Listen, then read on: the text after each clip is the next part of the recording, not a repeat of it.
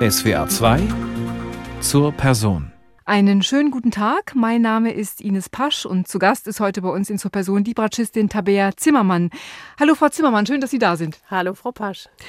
Heißt es eigentlich Bratschistin oder Bratscherin oder ist es Ihnen egal? Ist mir ganz egal. Viola ist ja eigentlich das schönere Wort, aber Sie würden wahrscheinlich nie sagen, ich spiele Viola, oder?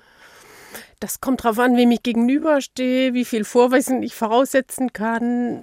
Also ich muss meistens erklären ein bisschen. Eigentlich Musikerin wäre für mich das Schönste. Wir fangen an mit einem Ausflug in die Abruzzen aus Harold in Italien von Hector Berlioz. Ein abendliches Ständchen, der dritte Satz. Ist das heitere Musik für Sie? Der Harold von Berlioz ist ein ganz besonderes Stück, finde ich. Diese vielen Charaktere in den vier Sätzen, also drei starke Charaktere und dann im vierten nochmal so eine Zusammenfassung, wo alle in Erinnerung nochmal drankommen und die Bratsche darf so drüber träumen. Ich fühle mich da immer wie eine Sängerin eigentlich. Viel weniger als eine Instrumentalistin bei dem Stück, weil es instrumental nicht sehr anspruchsvoll ist, aber vom Inhalt und von der Auseinandersetzung mit der Partitur sehr wohl sehr anspruchsvoll.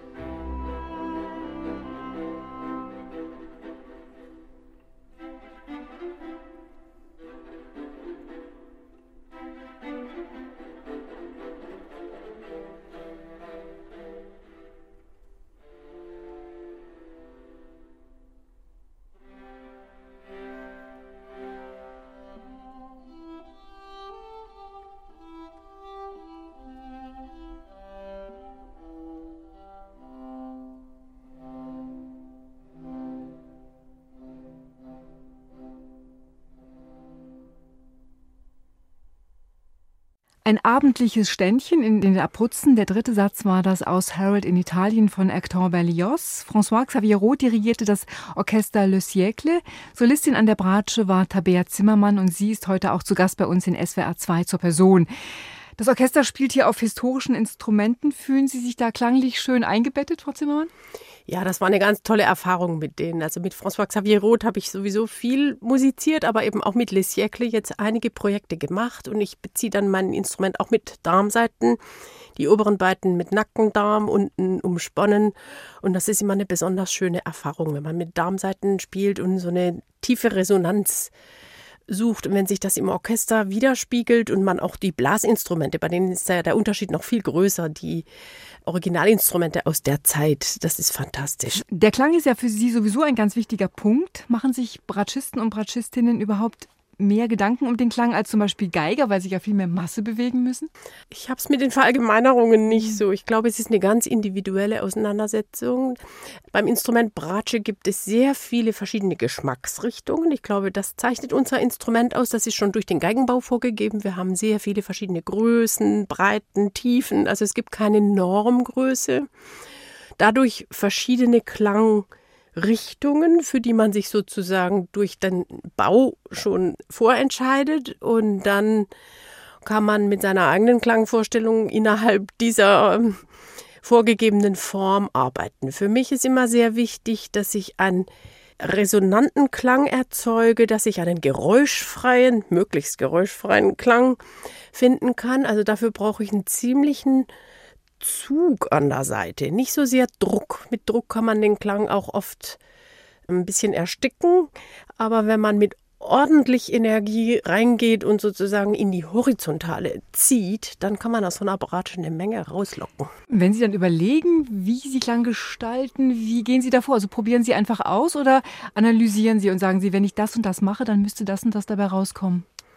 Das ist eine Mischung von beidem. Also zunächst habe ich in meiner Kindheit das Instrumentarium dafür in die Hand, an die Hand bekommen durch meine Lehrer, einen Klang schön und rein und voll gestalten zu können. Und als ich dann als junge Frau um die 21 angefangen habe zu unterrichten, war ich natürlich mit dieser Frage auch konfrontiert, wie macht man das? Und dann habe ich angefangen, da habe ich mal einige Jahre wirklich alles analysiert. Jede Bewegung, jede Geschwindigkeit. Und das heißt, ich kann es ihnen erklären, ich kann es meinen Studenten auch erklären, aber manchmal ist es besser, wenn man es demonstriert oder wenn man es durch eine gemeinsame Vorstellung versucht zu erreichen und dem Körper die Möglichkeit lässt, einen eigenen Weg dafür zu finden. Am Anfang habe ich versucht, viel mehr zu verbalisieren und zu erklären, bis mir dann ein paar Studenten gesagt haben, weißt du was, das ist alles gut und schön, was du uns erklärst.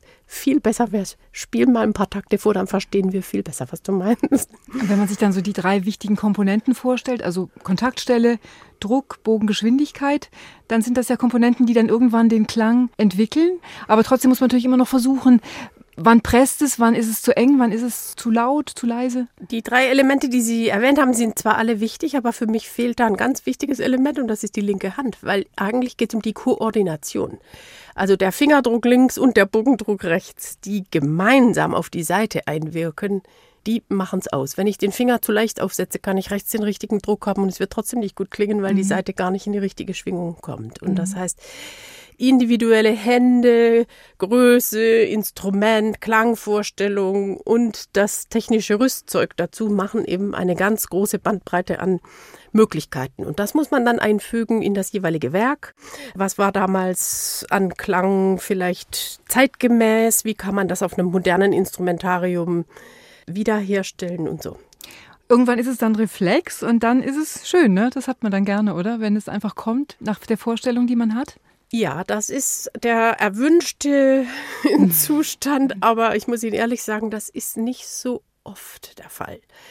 Also das heißt, ich gehe in der Arbeit sehr, sehr, sehr, sehr detailliert vor, auch beim Üben, auch wenn ich ein Stück zum hundertsten Mal spiele. Ich werde ganz super langsam üben und mir zu jedem Ton versuchen, eine Balance zu finden zwischen meiner Klangvorstellung, den technischen Bedingungen auf dem Instrument und den Gefühlen, die das in mir auslöst. Und das ist dann so eine große Summe von Faktoren und da muss ich dann austarieren. Bisschen mehr hiervon, bisschen weniger davon. Und die Überlegung ist für mich beim Üben, wie möchte ich das später hören? Und das mache ich immer wieder langsam, langsam, langsam. Und dann kann ich, wenn es kurz vorm Konzert kommt, das Ganze quasi schnell abspulen. Und dann kommt dieses Element dazu, wo sich reflexhaft abspielt, ohne dass man Sorge hat, wie komme ich von A nach B. Sie spielen seit vielen Jahren eine Bratsche von Etienne Wattelot, aber letztes Jahr haben Sie sich eine neue Bratsche bauen lassen. Auf Ihrer Homepage kann man das verfolgen. Patrick Robin ist der Geigenbauer und der erklärt und zeigt, wie er das macht. Wie kam es auf diese Idee, sich eine Bratsche bauen zu lassen? Ich habe immer sehr gerne diese Bratsche von Wattelau gespielt, jetzt schon 35 Jahre lang und liebe das Instrument auch jetzt noch. Ich habe sie jetzt in der Hochschule deponiert, das ist jetzt mein Zweitinstrument. Aber ich muss ganz ehrlich gestehen, es hat was mit meinen Händen und Fingern zu tun. Ich habe jetzt so eine beginnende Gelenkearthrose oder sowas, ist noch nicht so ganz diagnostiziert, aber ich spüre doch eine Einschränkung der Beweglichkeit der Gelenke und wollte unbedingt ein Instrument finden, was ein bisschen leichter zu bedienen ist, aber genauso einen großen, vollen, tiefen, reichen Klang hat. Und da habe ich in den letzten zehn Jahren viele Instrumente von diesem französischen Geigenbauer Patrick Robin gesehen. Habe auch gesehen, wie unterschiedlich er arbeitet, je nachdem, für wen er baut, für welche Klangvorstellung, für welche körperlichen Gegebenheiten und dann habe ich verstanden, dass er wirklich ganz genau weiß, was er tut, welche Elemente er beeinflussen kann und dann habe ich ihm irgendwann vor fünf Jahren gesagt, er soll sich mal darauf einstellen, bald kommt mhm. auch eine Bestellung von mir und dann hat er da schon ein bisschen drüber nachgedacht und ein schönes Holz dafür ausgewählt. Und diese Bratsche ist nur minimal kleiner als die Wattelau-Bratsche, also wirklich drei Millimeter am Griffbrett aber sehr viel einfacher zu spielen. Und er hat mir wirklich eine ganz, ganz tolle Bratsche gebaut. Ich finde, sie hat Klarheit, Süße, Kraft und eine jetzt zunehmende Tiefe. Also da habe ich auch in der ersten Saison bewusst mich darauf eingestellt, dass ich dem Instrument wie einem Kind oder so eine Chance geben muss, wachsen zu können. Diese Schwingungen müssen sich erst ins Holz einarbeiten und je sauberer und schöner ich spiele, umso schöner wird meine Bratsche mir antworten. Also das ist ein Gemeinschaftsprojekt.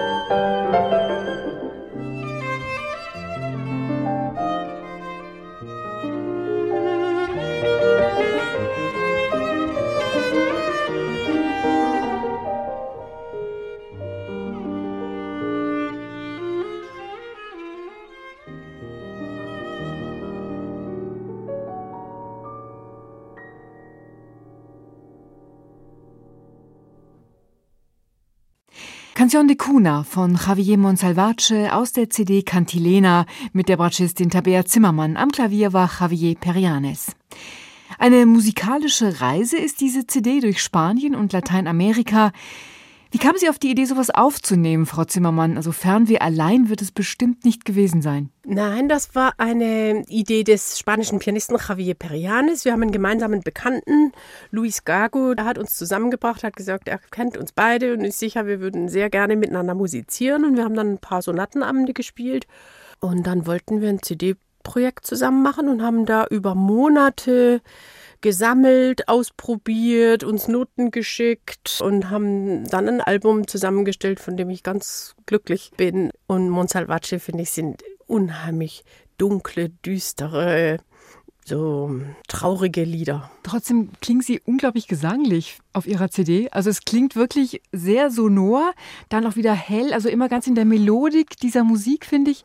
Gehen Sie auch Musik so an, dass Sie sie erstmal singen für sich oder ist das ein trügerischer Eindruck? Na, da haben Sie völlig recht, das stimmt. Also ich werde mich immer zuerst ans Klavier setzen bei so einer Musik und mir das selber ein bisschen zurechtlegen und dazu meine Bratschenstimme singen. Ja, so mhm. erarbeite ich mir eigentlich Partituren außer wenn es jetzt ganz zeitgenössische Musik ist, die sich quer über alle Lagen auf der Bratsche dann ist mit dem Singen ein bisschen schwierig, aber manchmal dann Rhythmus sprechen ist für mich auch ein wichtiges Element, dass man sozusagen die Gesten, die Silbenzusammenhänge, Worte sind zusammen, da kann man ja mit verschiedenen Metaphern arbeiten, dass man sich das erstmal erarbeitet und dann erst die Schwierigkeiten hinzufügt, die man als Instrumentalist immer bewältigen muss.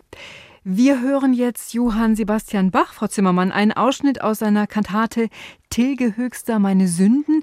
Das ist ein geklautes Stück, oder? Es ist eigentlich von Giovanni Battista Pergolesi. Wollen Sie uns über Bach die Augen öffnen?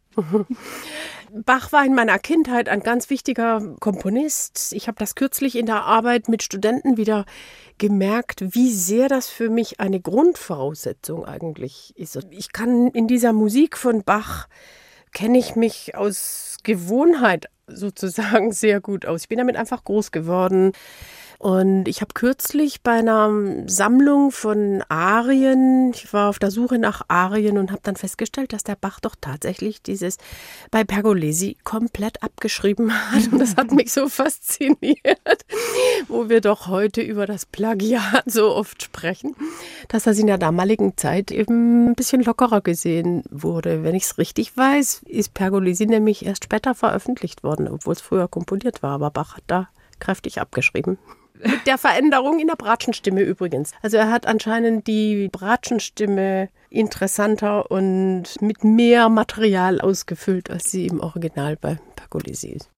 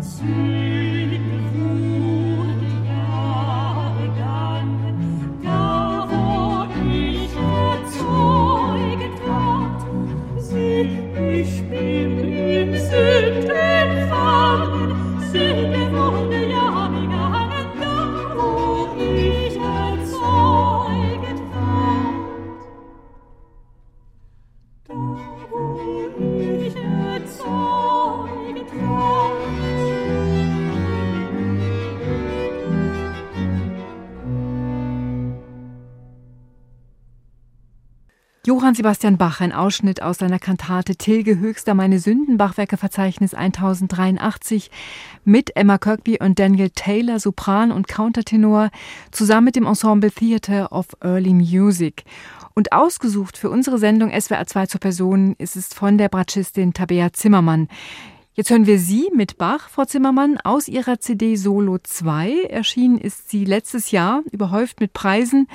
Zwei heißt sie deshalb, weil sie vor zehn, elf Jahren schon mal eine Solo-CD mit Bach veröffentlicht haben. Dieses Mal waren es die Cello-Suiten Nummer drei und vier. Wir hören die Allemande, den zweiten Satz aus der C-Dur-Suite. Die Sätze dieser Suiten sind ja stilisierte Tanzsätze und es stellt sich immer wieder die Frage, wie tänzerisch sollen oder müssen oder dürfen die sein.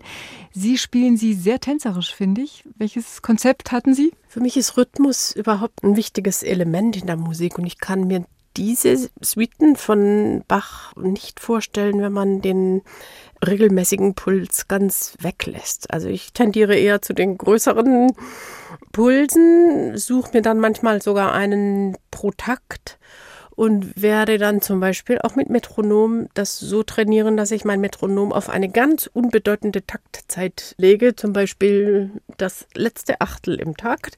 Und dann schlägt mein Metronom nur einmal pro Takt. Und dazwischen werde ich ganz viel Freiheit suchen. Aber das heißt, auf die größere Reise gedacht, gibt es doch eine Grundgeschwindigkeit, die den Hörer mitnimmt. Das ist mir sehr wichtig, dass der Rhythmus sich überträgt auf den, dass wir gemeinsam den Puls empfinden können. Das finde ich in der Kammermusik wichtig, aber im solistischen Spiel zwischen mir und meinen Hörern wichtig, dass man den Rhythmus als erste Information, dass man den teilt. Da kann man sich vom Atem drauf einstellen, da kann man sich sozusagen ein Vertrauen entwickeln, wenn man weiß, der Puls ist zwar frei, aber doch in einer gewissen Regelmäßigkeit.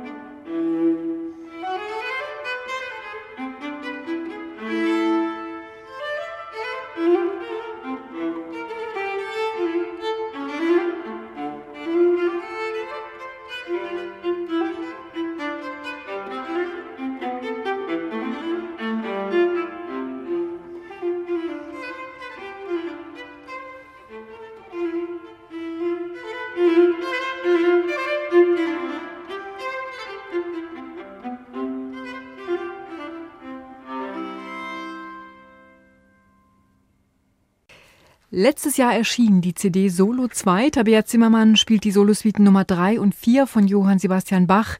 Hier in SWR 2 zur Person war es die Allemande aus der Suite in C-Dur.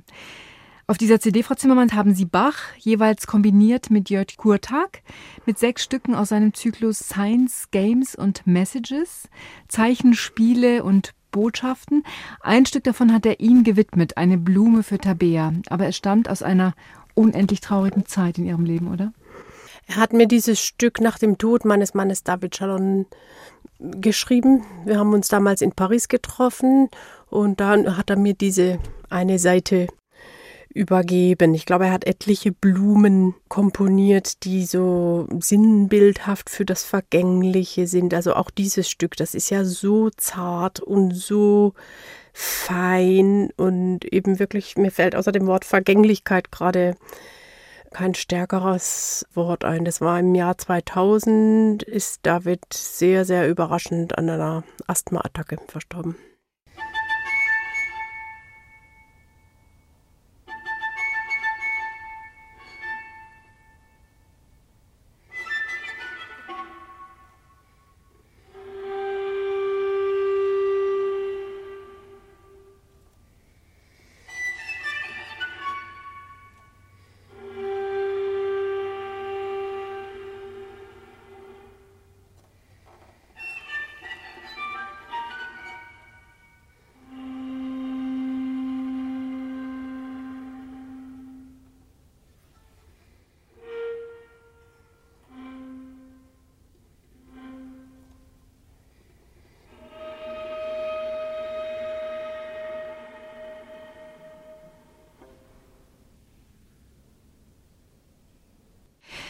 Ein sehr persönliches Stück für Tabea Zimmermann, eine Blume für Tabea von Jörg Kurtag aus seinem Zyklus Zeichen, Spiele und Botschaften.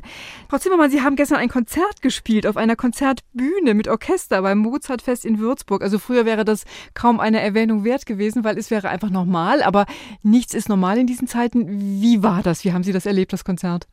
Das war sehr schön, wieder mit Orchester zu spielen. Ich habe in Würzburg mit dem städtischen Orchester gespielt, ein relativ unbekanntes Stück von Johann Nepomuk Hummel, der in 1820 eine sehr schöne Fantasie über Mozart-Themen komponiert hat.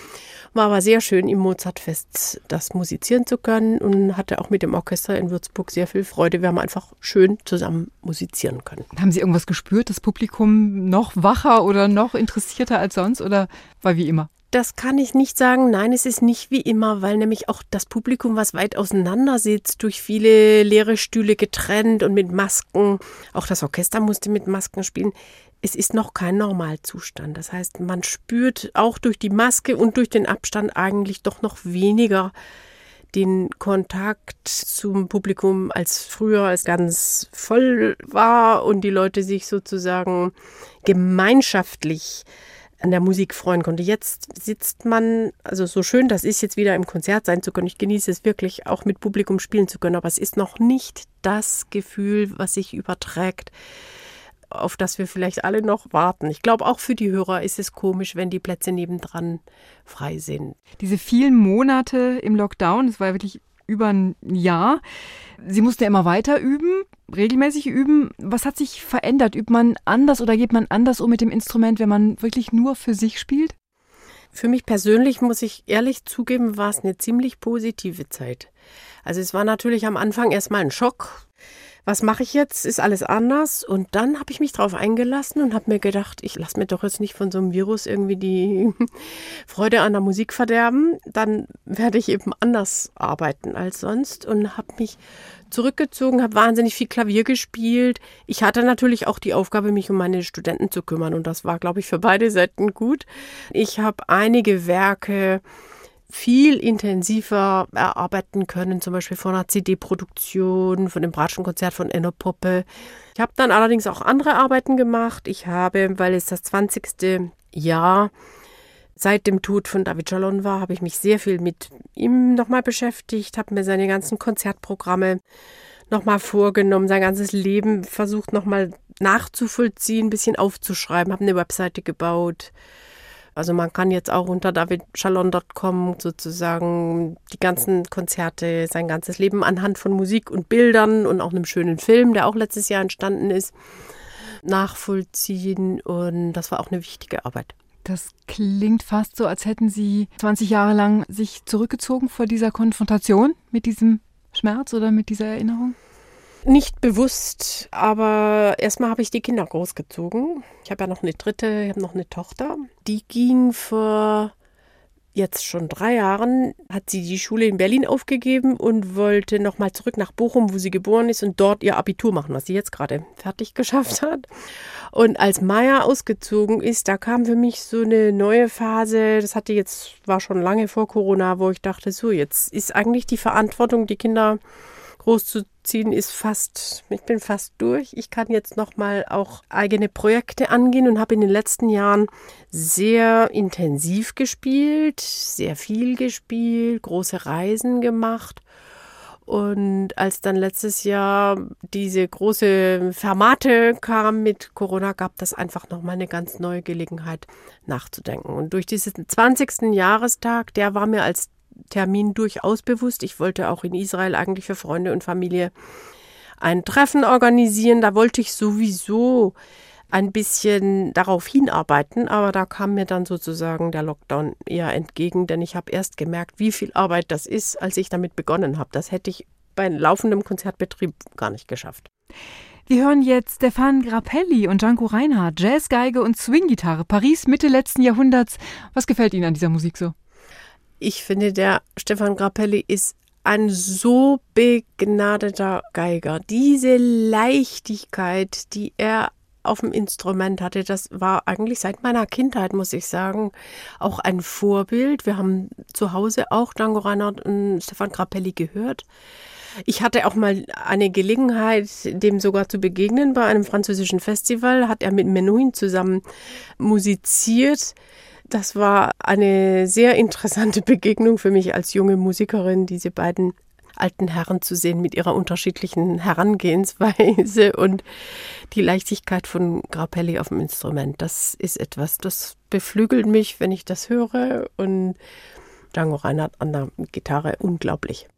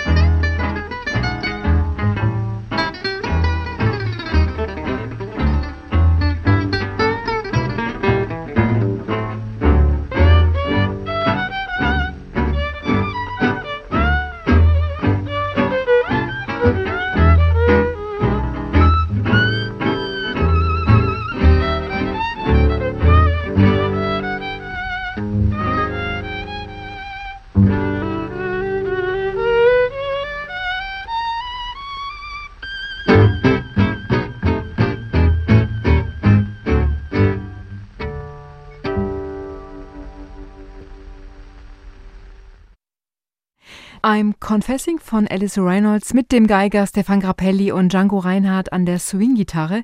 Dazu das Quintett du Hot Club de France. Sie hören SWR 2, die Sendung zur Person, und da ist unser Gast heute die Bratschistin Tabea Zimmermann. In diesem schrecklichen Jahr 2020, da haben Sie einen großen, wichtigen Preis gewonnen, Frau Zimmermann. Sozusagen den höchsten und wichtigsten, den die Musikwelt zu vergeben hat, den Ernst von Siemens Preis. So eine Art Nobelpreis der Musik. Der beschert nicht nur viel Ruhm und Ehr, sondern auch wirklich eine ganz beachtliche Summe Geldes. Und vergeben wird der nicht nur, weil man so toll musiziert oder komponiert oder forscht, sondern auch weitergehend, also an Personen, die, so heißt es, mit einer schöpferischen und nachschöpferischen musikalischen Tätigkeit hervorragende Leistungen vollbringen und über die persönliche Karriere hinaus für das internationale Musikleben Besonderes geleistet haben. Ahnt man vorher eigentlich, dass man im Gespräch ist für so einen Preis oder kommt das überraschend? Also steht man da im Supermarkt an der Kasse und plötzlich kommt ein Anruf oder wie ist das?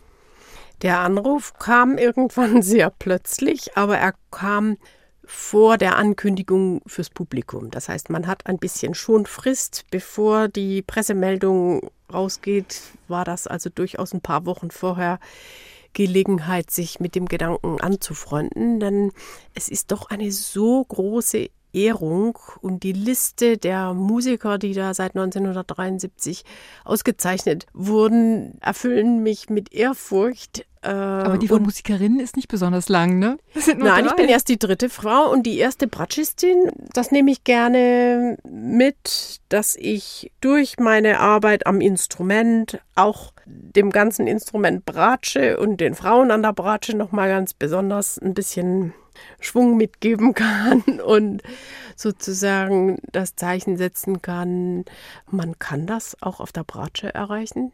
Ich hätte das aber übrigens vorher nicht gedacht. Also das war jetzt, ich habe den Preis seit vielleicht 20 Jahren immer mal mitverfolgt, aber ich habe nie gedacht, ob ich den wohl auch mal kriege. So ein mhm. Gedanke kam mir gar nie. Insofern war es eine totale Überraschung, als mich jemand aus dem Kuratorium anrief und sagte, Tabea, wir müssen mal kurz mit dir telefonieren. Wir sind hier alle zusammen, das Kuratorium, wir haben das jetzt gerade beschlossen und so. Und dann fällt erstmal der Kiefer runter und dann musste ich mich mal setzen und dann überlegen, wow, was bedeutet das?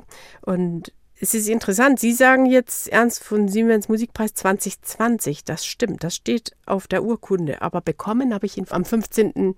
Juni war jetzt tatsächlich die Preisverleihung und das heißt, durch diese Verschiebung um ein Jahr hatte ich, ich muss sagen, Gott sei Dank, doch noch ein Jahr mehr Zeit, mich mit dem Gedanken anzufreunden. Denn ich möchte für mich selber, dass ich, ich interpretiere eine solche Ehrung als Ansporn. Das ist nicht nur eine Auszeichnung und vor allem nicht nur ein Scheck, mit dem ich mir jetzt irgendwie ein großes Auto kaufen würde oder was, sondern für mich ist das eine geschenkte Möglichkeit, Projekte mit sehr viel Verantwortungsbewusstsein mehr auszudenken und neue Musik für junge Menschen auch zugänglicher zu machen. Und ich habe mir jetzt so überlegt, die Themen, die mich beschäftigen, ich möchte mit dem Preisgeld, ich bin gerade dabei, eine Stiftung zu gründen, die wird dann David Chalon Stiftung heißen, um auch an meinen verstorbenen Mann zu erinnern. Und ich werde dann Stipendien vergeben und jungen Menschen für eine gewisse Zeit eine finanzielle Unabhängigkeit geben können, um sich ausprobieren zu können, um ins Risiko gehen zu können. Denn ich glaube, das ist eine große Gefahr unserer heutigen Zeit, dass man als junger Mensch eigentlich sofort perfekt sein muss, um von Plattenfirmen, Konzertveranstaltern und dem Publikum gleichermaßen alle Erwartungen erfüllen zu können. Und das kann niemand leisten. Wenn ich den Anforderungen von heute hätte genügen müssen, weiß ich nicht, ob ich heute die Musikerin wäre, die ich bin. Ich glaube, ich konnte diesen Weg gehen, weil es klein angefangen hat, weil ich kleine Chancen hatte, mich auszuprobieren, viele Stiftungen mir geholfen haben, die Ausbildung finanziert haben, Projekte finanziert haben. Also diese Hilfe, die möchte ich gerne auch an andere weitergeben und hoffe, dass ich dann diesem Preis dadurch auch gerecht werde. 2020 war auch das große Jubiläumsjahr von Ludwig von Beethoven oder besser gesagt sein vermasseltes Jubiläum. Aber Frau Zimmermann, Sie sind ihm in den letzten Jahren schon sehr nahe gekommen. Sie haben die Kammermusikreihe im Bonner Beethovenhaus geleitet und waren auch Präsidentin des Vereins Beethovenhaus Bonn. Sechs Jahre lang haben Sie das gemacht. Hat das Sie beide näher gebracht? Also sind Sie jetzt vertrauter mit Beethoven? Hat das Ihrer Beziehung gut getan? Ich muss eine kleine Korrektur einfügen, mhm. Frau Pasch. Ich war nicht die Leiterin der Kammermusikreihe, denn die wird vom Beethovenhaus aus gestaltet, sondern man hat mir ein kleines Kammermusikfest übertragen, was wir dann Beethovenwoche genannt haben. Das war immer im Januar. Meine erste Begegnung mit dem Beethovenhaus geht zurück auf 2001, als der frühere Direktor Andreas Eckert mich angesprochen hat und gesagt hat, wir haben hier das Instrument, auf dem Beethoven selber Bratsche gespielt hat. Er war als junger Mann Bratschist in der Hofkapelle und man wollte das Instrument einmal zu Gehör bringen. Und da durfte ich also in 2001 ein paar Mal ins Beethovenhaus fahren und diese Bratsche frisch aus der Vitrine nach hundertjährigem Dornröschenschlaf sozusagen wachküssen und drauf spielen. Wir haben dann auch eine CD produziert.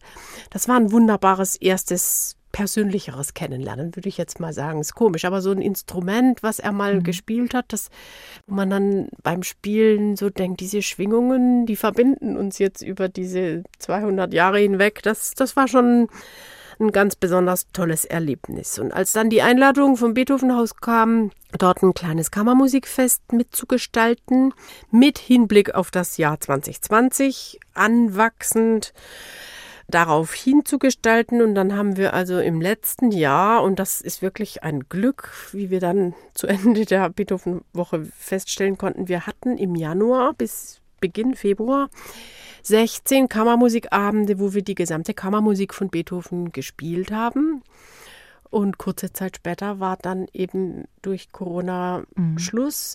Also die Angst, die zu Jahresbeginn alle hatten, wir werden so viel Beethoven hören, das wird uns aus den Ohren raushängen und so weiter, das wird zu viel von allem, hat sich ja nicht unbedingt bewahrheitet. Aber ich war so dankbar und froh, dass wir diese Beethoven-Woche im letzten Januar dort noch erleben konnten. Das war für mich persönlich eine tolle Reise. 16 Abende Kammermusik von Beethoven fand ich toll.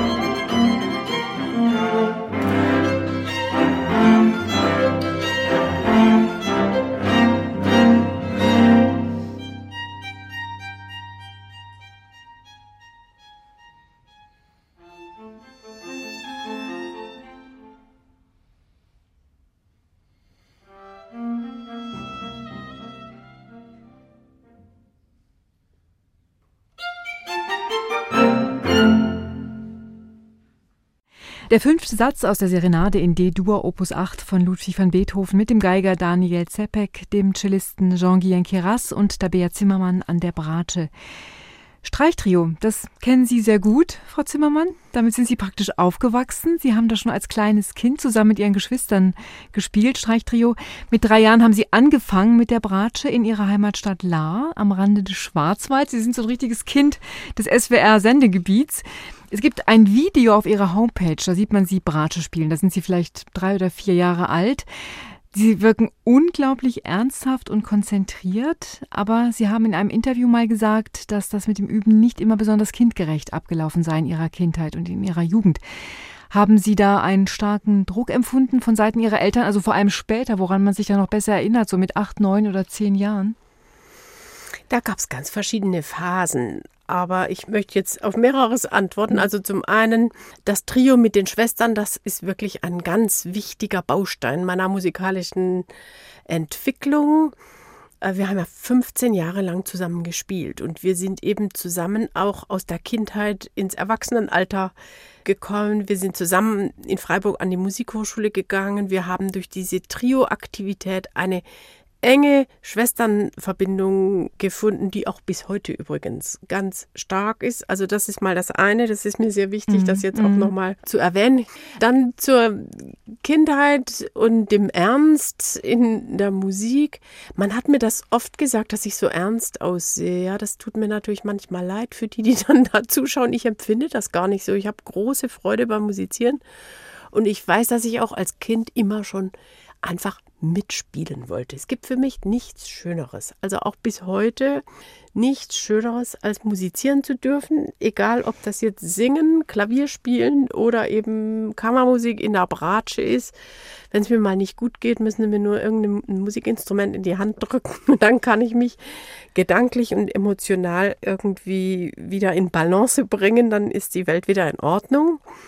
Aber es stimmt schon, dass da auch Zeiten waren, wo ich das als strengen Druck auch empfunden habe und wo ich vor allem im Rückblick denke, dass es nicht kindgerecht war. Andererseits ist ja auch richtig was geworden aus Ihnen. Ne? Das ist immer die Frage, hätten Sie diese Karriere gemacht, wenn Sie nicht so viel geübt hätten? Diese Frage beschäftigt mich tatsächlich sehr, aber es fällt mir schwer den Preis für den Erfolg, also sozusagen zu sagen, der Zweck heiligt die Mittel. Da habe ich eine ganz andere Einstellung heute. Ich glaube nicht, dass man das eine gegen das andere aufwiegen darf. Wissen wir, wie viele begabte Menschen nicht Musiker geworden sind, weil sie dem Druck nicht ausgehalten haben? Ich möchte diese Verantwortung möchte ich nicht tragen, weder als Lehrer noch als Eltern, dass ich jemandem zu viel abverlangt habe. Dass es in meinem Fall gut ausgegangen ist, würde ich eher sagen, trotz der strengen Anforderungen ist mir die Liebe zur Musik immer noch stärker geblieben, aber nicht wegen. Also das fände ich ganz gefährlich, weil das kann man aufs Ballett und auf andere Bereiche auch übertragen. Ich glaube, wir wissen heute so viel mehr über was kindgerecht sein kann. Und da ist ein hoher Anspruch ist ja wunderbar, aber die Mittel, mit denen man das erreicht, muss man auf jeden Menschen, auf jedes Kind ganz vorsichtig achten, dass man nichts zerbricht und nicht zu viel verlangt. Bei mir ging es gut, aber ich kenne auch andere, die darunter gelitten haben. Und insofern, ich würde nicht sagen, weil, sondern trotz der Strenge. Wenn Sie von dieser starken Liebe zur klassischen Musik sprechen, also so wie Sie das damals empfunden haben und wahrscheinlich auch Ihre Geschwister es ja empfunden haben, dann fragt man sich, ob das heute noch auch zu vermitteln ist, Kindern und Jugendlichen. Also es gab ja noch nie so viel Bemühen um Kinder und Jugendliche mit diesen ganzen Education-Programmen, Musikvermittlung. Jedes deutsche Sinfonieorchester ist da aktiv in dieser Richtung. Aber die Frage ist, fruchtet das auch? Also kann man wirklich diese Generation, kann man ihnen wirklich diese Liebe zur Musik vermitteln, diese emotionale Beziehung? Was meinen Sie? Ich glaube, es geht nur um einzelne Individuen. Ich glaube, unsere Systeme sind nicht mehr so, das Netz ist nicht mehr so dicht, dass man eine ganze Generation da einbeziehen könnte. Ich glaube, in meiner Kindheit war das einfacher, da war das Netz der Musikschulen ein bisschen enger, die Fördergelder waren vielleicht auch großzügiger. Ich komme aus einer sehr einfachen Familie. Meine Eltern hätten privat das niemals finanzieren können. Also wenn uns nicht die Musikschule, die Stadt La, jede Menge Stiftungen und Förderer überall geholfen hätten, dann wäre ich nicht Musikerin geworden. Das heißt, wir waren angewiesen auf Hilfsgelder von allen möglichen Seiten. Also eine Familie mit sechs Kindern war schon eine sehr große finanzielle Herausforderung für die Eltern. Und äh, die Ausbildung zur Musik kostet auf jeden Fall sehr viel Geld. Noten, Unterricht, Instrumente, Reisen zu Kursen und so weiter und so fort. Und deshalb braucht man da ein engmaschiges System, wo gute Lehrer begabte Kinder erkennen können und dann auch gezielt fördern können. Und ich glaube, das ist heute einfach ein bisschen schwerer geworden. Also ich glaube, es hängt immer von sehr, sehr vielen Faktoren ab. Man kann heute auch Musiker werden. Man braucht eine große Liebe zur Musik, das ist klar. Aber das gilt bestimmt für jeden Beruf. Wenn man glücklich werden möchte, sollte man dem nachgehen, wo das Herz einen hinzieht. Das stimmt. Es geht hauptsächlich um Emotionen. Wir hören jetzt Sie, Frau Zimmermann, mit Franz Liszt, Romance oubliée, vergessene Romanze ein Verschwinden, ein Auflösen, ein Erinnern in Klang. Wie stellt man sowas dar? Weil es wird ja alles zurückgenommen praktisch. Also man muss wegnehmen, um zu gestalten. Wie fasst sich das an auf einem Streichinstrument? Das ist auch so ein Hauch von Musik. Es sind wenige Töne, die so im Nachklang verbunden sind. Wenig Aktivität, aber viel Ruhe. Ich möchte zu der CD, muss ich eine kleine Geschichte erzählen. Ich hatte davor zwei CDs produziert mit Musik von Paul Hindemith und habe das dann meinen Eltern auch gegeben. Und dann sagte meine Mutter, Tabi, wann machst du mal wieder eine CD, die man auch verschenken kann? Das war dann diese hier. Und das war dann die Romance oubliée. Das ist also ein Gruß an meine inzwischen leider verstorbene Mutter.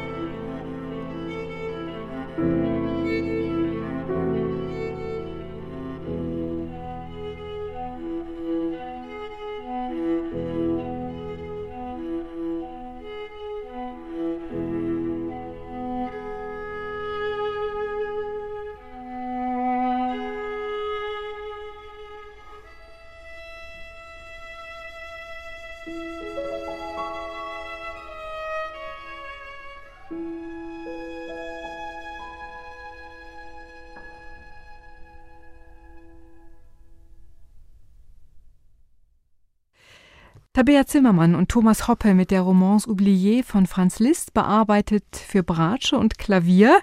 Das ist sehr zarte, sehr innige Musik. Wenn Sie sowas auf einer Konzertbühne spielen, wie schaffen Sie das dann, einen so intimen Raum herzustellen?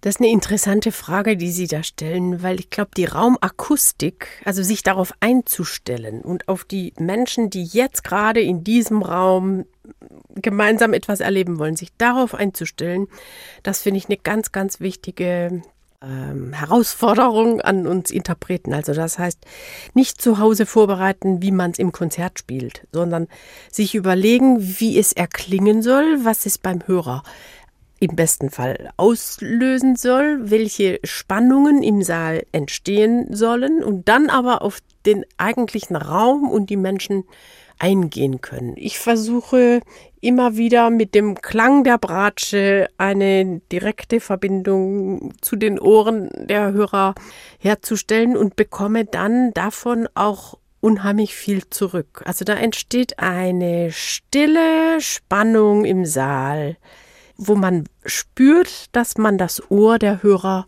gefangen hat. Und dann kann man eigentlich fast wie so ein Zauberer mit gewissen Illusionen, versuche ich auch mit klanglichen Illusionen manchmal zu arbeiten. Wir hören jetzt eine Live-Aufnahme, Lacrime von John Dowland. Unendlich traurige Musik ist das.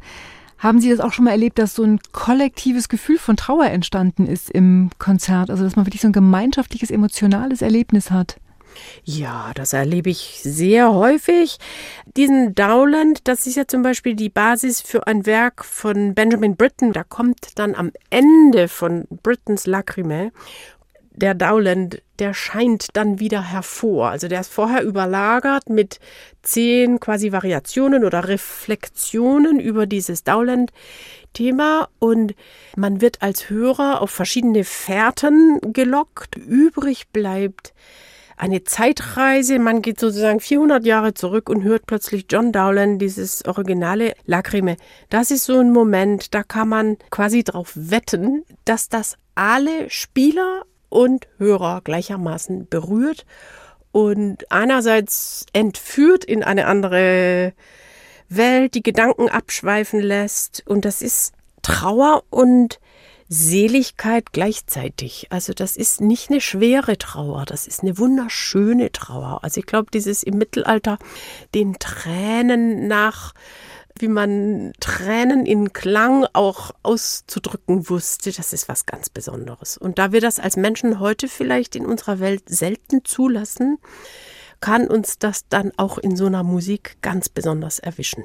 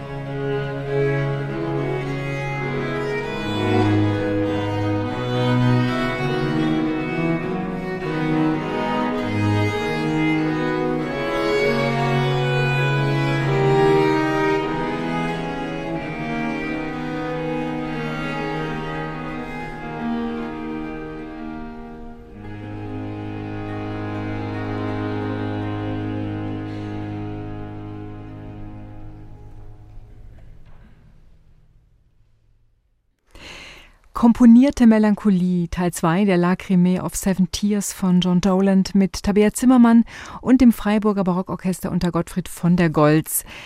Frau Zimmermann, Sie haben schon erwähnt, Sie haben drei Kinder. Wie alt sind die eigentlich inzwischen?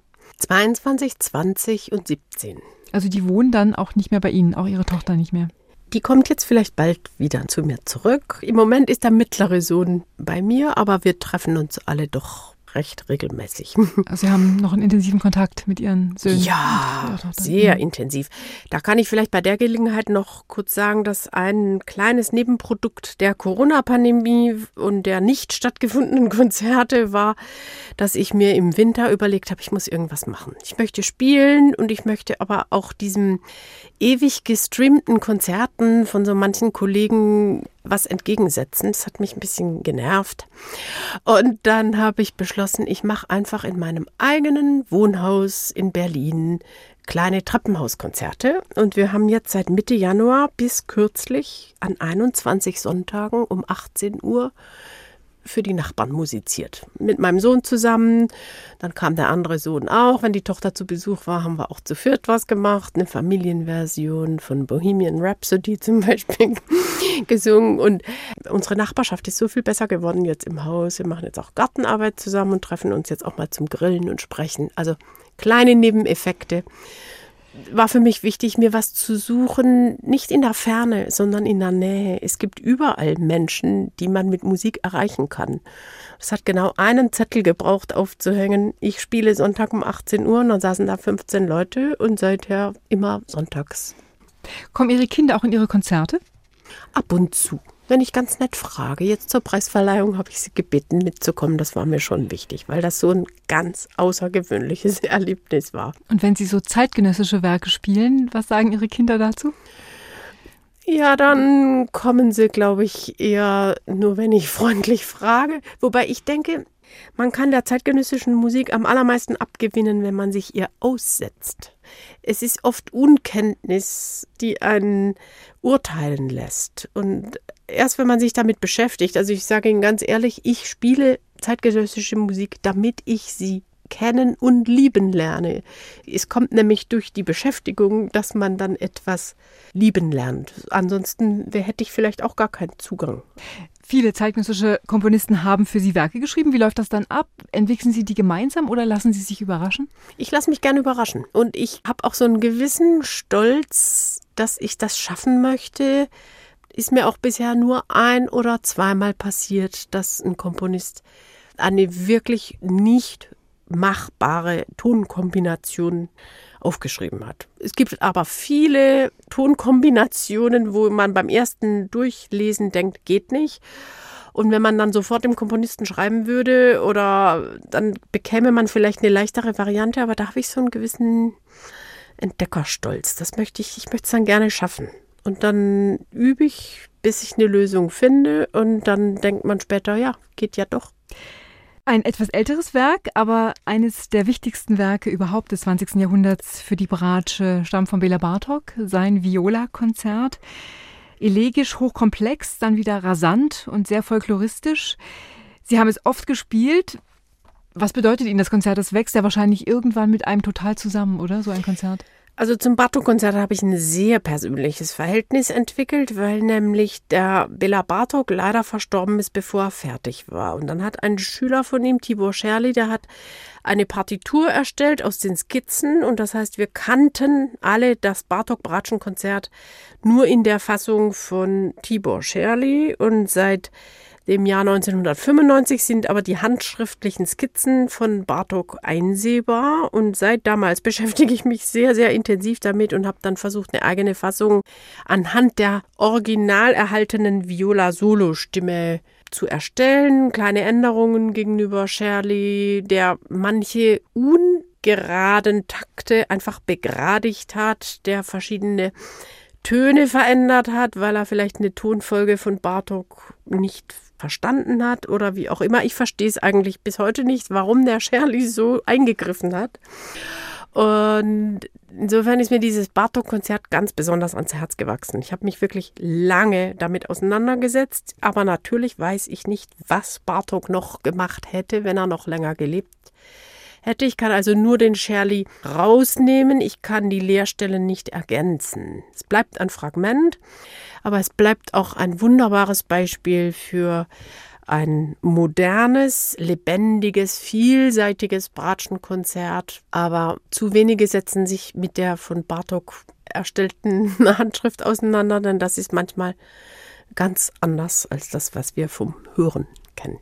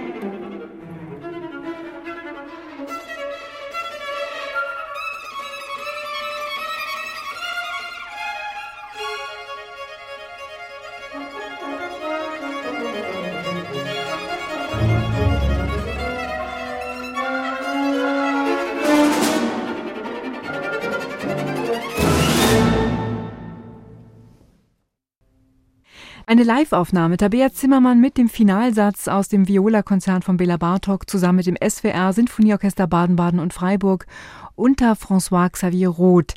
Da straft ja auch alle Lügen, die behaupten, die Bratsche könne nicht schnell spielen, ne?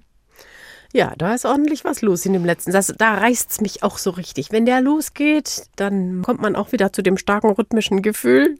Da geht ein Pulsieren, dem kann man sich nicht entziehen. Wir hören jetzt Klavier, obwohl es eigentlich ein Streichsextett ist, den Variationssatz Opus 18 von Johannes Brahms aber sagen Sie bloß nicht, das Werk gewinnt durch das Klavier. Das Werk gewinnt für mich als Streicherin, indem ich höre, wie Brahms, der Pianist war, es sich vielleicht in seinem inneren Ohr, wie er es vielleicht entwickelt hat. Ich finde diese Aufnahme mit Christian Zimmermann so wunderbar und es hat meinen eigenen Blick auf, was in diesem langsamen Satz von dem Brahms-Sextett, wie man das gestalten kann, das hat meinen Blick komplett geändert, als ich dieser Aufnahme begegnet bin. Und ich versuche eigentlich heute auch bei diesem Satz sowas von der alten Musik reinzubringen. Da ist nicht der fette romantische Klang, den man oft sucht, wenn man diesen Satz spielt, sondern wie, wie man als Ensemble eigentlich so ein, so ein Gampenensemble fast spielen kann. Und, und für mich ist das Klavier ein wunderbares Instrument und Brahms und Beethoven auch nehme ich übers Klavier am besten wahr und suche dann als Streicher eher nach verbindenden Elementen.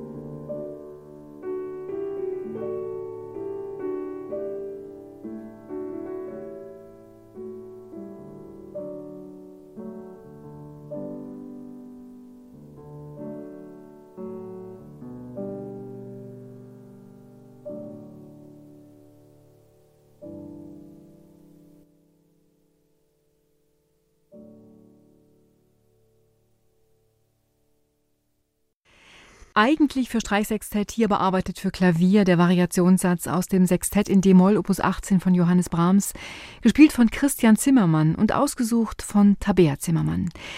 Sie stehen ja nicht nur auf den großen Konzertbühnen dieser Welt, Frau Zimmermann, Sie sind auch eine sehr engagierte Pädagogin. Hier in Berlin haben Sie seit vielen Jahren eine Professur an der Hans-Eisler-Hochschule. Sie haben schon einiges erzählt über Ihre Studierenden. Wie sieht Ihre Klasse aus? Frauen, Männer, wahrscheinlich aus allen möglichen Nationen, bunt gemischt? Ganz bunt gemischt und darauf lege ich auch großen Wert, wenn Plätze frei werden, da sind wieder für eine bunte Besetzung mich einzusetzen. Ich glaube, dass das nämlich sehr wichtig ist für die Studenten, weil sie auch untereinander sehr viel voneinander lernen, von verschiedenen Kulturen, Ländern, Sprachen, Traditionen. Sie können sich sozusagen im Gespräch gegenseitig in Frage stellen und daran lernen. Im Moment ist es allerdings sehr schwer für die jungen Leute. Ich glaube, dass dieses ganze Corona-Jahr für junge Studierende wirklich besonders schwer war. Eingesperrt allein, keine Kammermusik, kein Orchester. Aber umso wichtiger fand ich, dass den Kontakt Hauptfachlehrerinnen und Studenten möglichst erhalten zu können und auch mal nachzufragen, wie es ihnen persönlich geht. Es ist schon sehr schwer für junge Leute, da die Motivation zu behalten. Früher war man so drin. Manchmal war auch zu viel von allem, aber diese Anregung als junger Mensch kommt die doch natürlicherweise noch von außen. Da sieht man ja dann auch, dass so eine Professur einfach noch mehr ist, als einfach nur ein Instrument zu unterrichten. Es sind echte Lebenswege, die man damit verfolgt und die man auch mitgestaltet das glaube ich wirklich, dass das ganz was anderes ist als einfach nur ein Instrumentalunterricht. Ich freue mich ganz besonders mit Studierenden, die vor schon über 20 Jahren bei mir studiert haben, weiterhin noch Kontakt zu haben. Da gibt es immer wieder mal Begegnungen und Gespräche darüber und zu sehen, dass ich auch etwas mitgeben konnte, was langfristig eine Wirkung hat. Das macht mir die aller, allergrößte Freude. Also mir geht es während des Studiums nicht unbedingt darum, dass der oder die Studierende das bestmögliche Abschlusskonzert spielt, sondern dass ich sie ausstatten kann mit einer Fülle an Selbstlern- und Selbstreflexionsmethoden, damit sie sich selber weiterbringen können. Also einfach das Handwerkszeug mitgeben, wie man hört, wie man sich vertraut, wie man Technik arbeitet, um der musikalischen Idee schneller auf die Spur zu kommen, die man da hat. Aber immer nur als Anregung für einen ganz, ganz langen Weg. Also das Musizieren ist nicht mit der Prüfung beendet, das Lernen, sondern das ist eigentlich erst der Anfang. Wenn wir unser Konzertleben anschauen, da ist immer wieder die Rede von erstarrten Formen, von konventionellen Mustern. Wenn man aber dann neue Konzepte diskutiert, dann geht es oft eigentlich nur um Äußerlichkeiten, also Konzerte im Liegen, im Sitzen, im Stehen, mit Video oder ob jetzt noch Düfte in den Konzertsaal gelassen werden. Was wäre denn für Sie wirklich mal ein neuer Ansatz, also auch einer, der unsere Wahrnehmung mal wirklich vertiefen könnte oder steigern könnte? Ich habe da nicht so den Wunsch, so viel zu verändern. Ich bin da an dieser Stelle tatsächlich etwas altmodisch. Ich finde das Formatkonzert ziemlich gut. Ich glaube, wir brauchen Stille, also wir brauchen auch das Stillsitzen, um uns auf Musik einlassen zu können ich weiß, dass auch an dieser Stelle viel experimentiert wird, dass es auch sogar Kompositionen gibt, die sich mit diesem Übergang vom Foyer zur Bühne sozusagen schon beschäftigen. Aber dieses Ritual, also für mich persönlich hat es auch was unheimlich Befreiendes, dass es Situationen gibt, wo man sich in eine ritualisierte Situation begibt. Für mich als Hörerin zum Beispiel ist Eintritt in ein Opernhaus oder Konzerthaus oder Theater. Das hat schon an sich einen festlichen Charakter. Ich stelle mich darauf ein, auf das Werk oder das Programm des Abends und ich begebe mich in einer stillen Sitzposition und kommentiere nichts. Ich schreibe nicht auf meinem Handy, ich schreibe nichts auf, ich tue nebenher nichts anderes, sondern ich lasse mich komplett ein auf ein Meisterwerk und auf eine Interpretation, nehme das mit nach Hause, denke dann drüber nach und dann kann man sich darüber austauschen. Mir persönlich fehlt da gar nichts. Ich denke, man kann experimentieren über die Länge der Konzerte, über die Anzahl der Werke und so weiter. Da kann man vieles machen. Aber an sich ein gut klingender Konzertsaal, eine kleine Anzahl von Menschen, die genau das möchte, nämlich jetzt hören und still sein. Für mich ist das wunderbar, kann gerne so bleiben. Wir hören jetzt einen Ausschnitt aus dem zweiten Klavierkonzert von Sergei Brachmaninow, aus dem Finalsatz, und zwar die bestimmt schönste Stelle im ganzen Konzert, großer Einsatz der Bratschen mit dem Thema. Haben Sie vielleicht manchmal auch die Sehnsucht, so im Klang einer Bratschengruppe zu baden?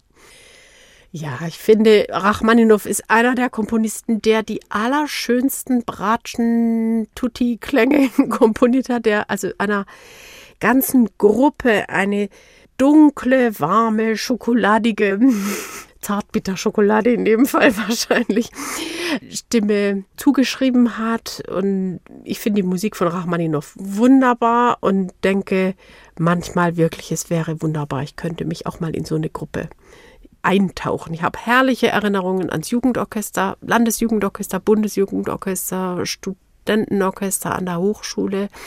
Und ansonsten habe ich natürlich stehe ich meistens vor dem Orchester und suche dann aber den Kontakt mit den Kollegen, dieses dialogisierende Spiel in der Musik. Ich darf ein Thema vielleicht vorgeben als Solistin, aber dann antworten wir aufeinander und so eine Gruppe, so eine Bratschengruppe ist einfach eine ganz besondere Klanglichkeit im Orchester und das kann man hier bei Rachmaninow besonders schön sehen.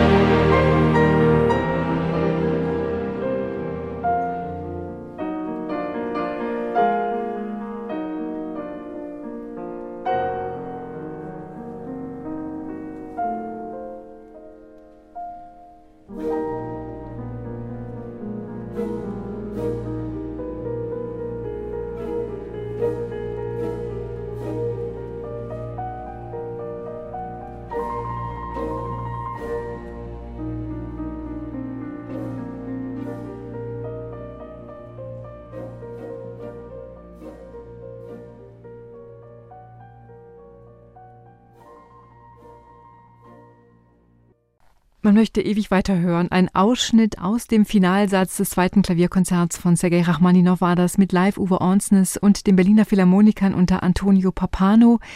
Und auf die tolle Bratschenstelle hingewiesen hatte uns Tabea Zimmermann. Sie ist heute zu Gast in SWR 2 zur Person. Haben Sie eigentlich hier, weil wir jetzt gerade die Berliner Philharmoniker hatten, haben Sie einen Lieblingsort in Berlin, einen, der Sie vielleicht Kraft tanken lässt? Der Tiergarten gehört definitiv dazu. Ja, die Philharmonie sicher auch. Also ich stelle mir vor, wenn ich älter werde, dann werde ich einfach zweimal die Woche oder dreimal die Woche abends mit meinem Fahrrad in die Philharmonie radeln und Konzerte hören und ins Theater gehen und all die Termine nachholen, die ich oft verpasse, weil ich selber irgendwo auf der Bühne stehe und aktiv bin.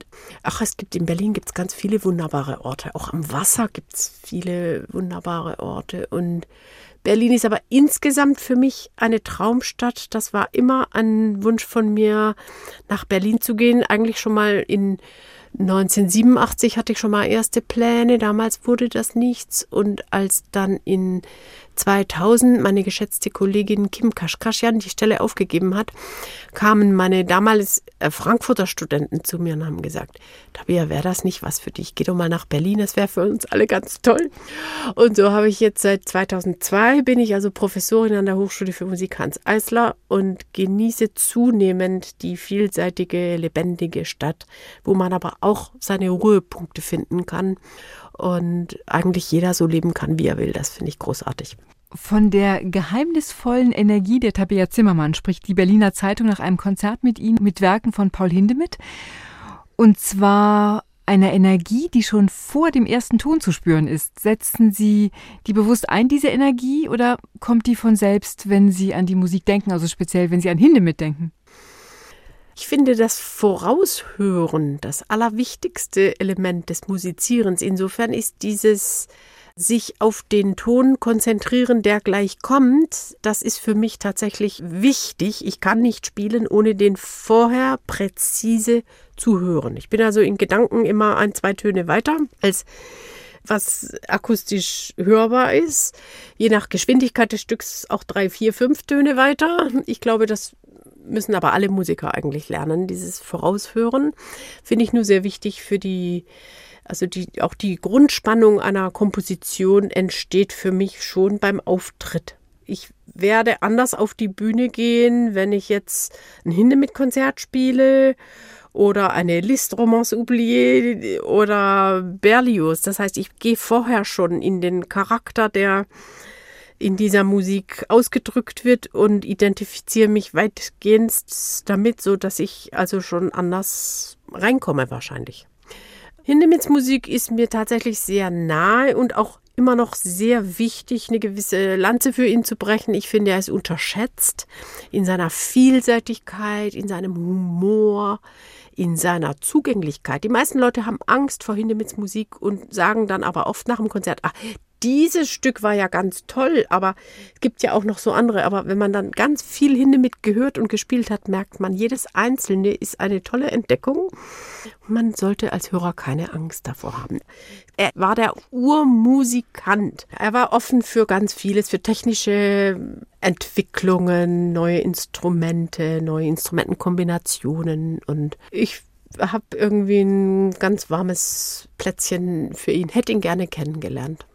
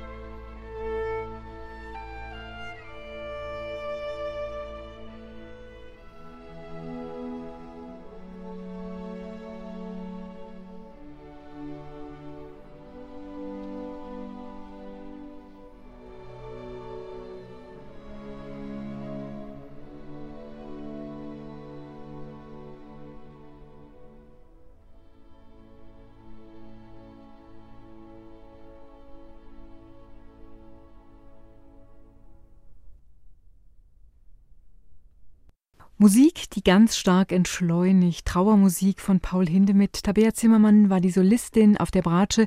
Dazu das Deutsche Symphonieorchester Berlin unter Hans Graf. Frau Zimmermann, Sie haben sich ja schon manchmal kritisch geäußert über den Klassikbetrieb, also dass die Vermarktungsstrategien manchmal wichtiger scheinen als Inhalte. Aber gibt es auch etwas, das sich signifikant verbessert hat in diesen ganzen Jahrzehnten, die Sie im Klassikbetrieb tätig sind, auf der Bühne stehen, auf der Konzertbühne stehen? Ich finde zurzeit sehr erfreulich, wie viele wunderbare junge Streichquartette es gibt. Das ist eine Entwicklung, die hätte ich nicht vorher gesehen, denn ich denke, dass Kammermusik spielen ist eigentlich ein so ein Idealistengeschäft. Da hätte man vielleicht vor ein paar Jahren nicht gedacht, dass es so viele Gruppen gibt. Das finde ich eine wunderbare Entwicklung. Ich hoffe nur, dass die vielen jungen Menschen auch eine Möglichkeit haben, davon leben zu können.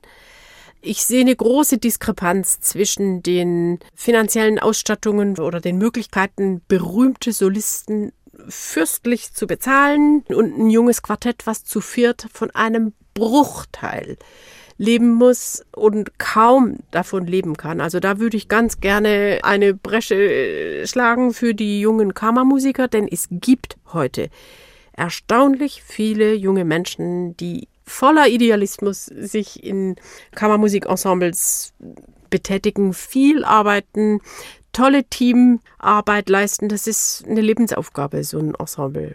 Frau Zimmermann, nach diesem langen, langen Interview, es ist früher Abend an diesem heißen Tag hier in Berlin. Was machen Sie jetzt, wenn Sie nach Hause kommen? Ich werde heute von meiner Tochter bekocht. Die hat ein paar Freundinnen eingeladen und wir kochen heute Abend zusammen. Vielen Dank für das Gespräch. Danke Ihnen.